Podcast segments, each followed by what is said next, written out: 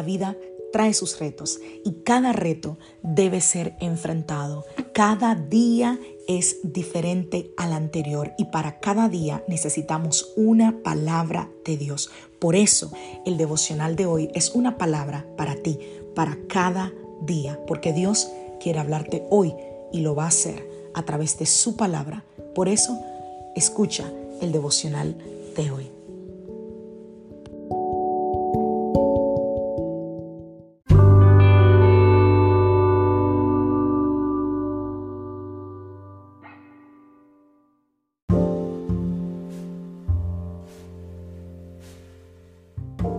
Devocional del día de hoy. Batallas diarias. Vamos a la palabra del Señor Efesios capítulo 6, verso 17. Pónganse la salvación como casco y tomen la espada del Espíritu, la cual es la palabra de Dios. Juan 18:10. 10. Entonces Simón Pedro sacó una espada y le cortó la oreja derecha a Malco, un esclavo del sumo sacerdote. Mateo capítulo 4, verso 13 en adelante. En ese tiempo el diablo se le acercó y le dijo, si eres el Hijo de Dios, di estas piedras que se conviertan en pan.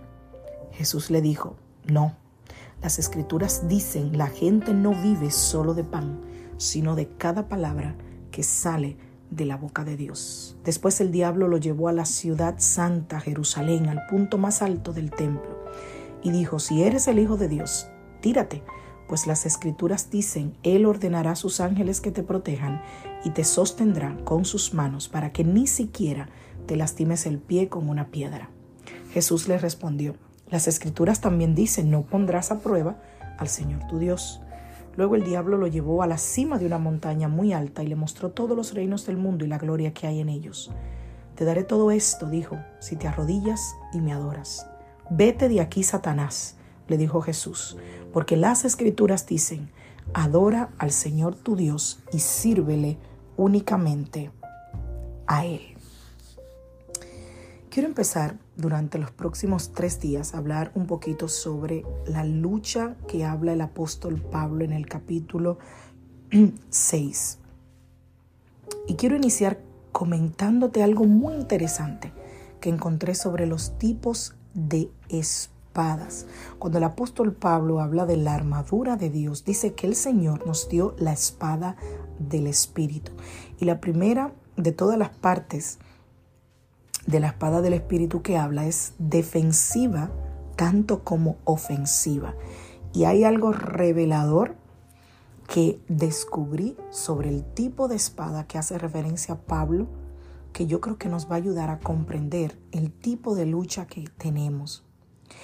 Hay dos términos en griego que se usan para la palabra espada. Uno es machaira y el otro es ronfaia.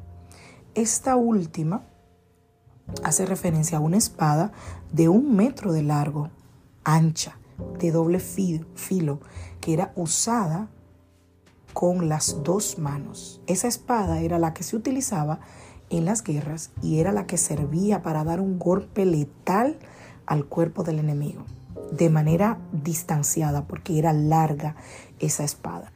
Y en ese pasaje del apóstol Pablo, el término que se usa no es ese, sino es el de machaira, que es una espada corta de varios centímetros y que era utilizada por soldados en las batallas cuerpo a cuerpo. Por lo que para saber, para, para utilizar esa espada, había que ser una persona diestra, tenías que ser preciso y eficaz.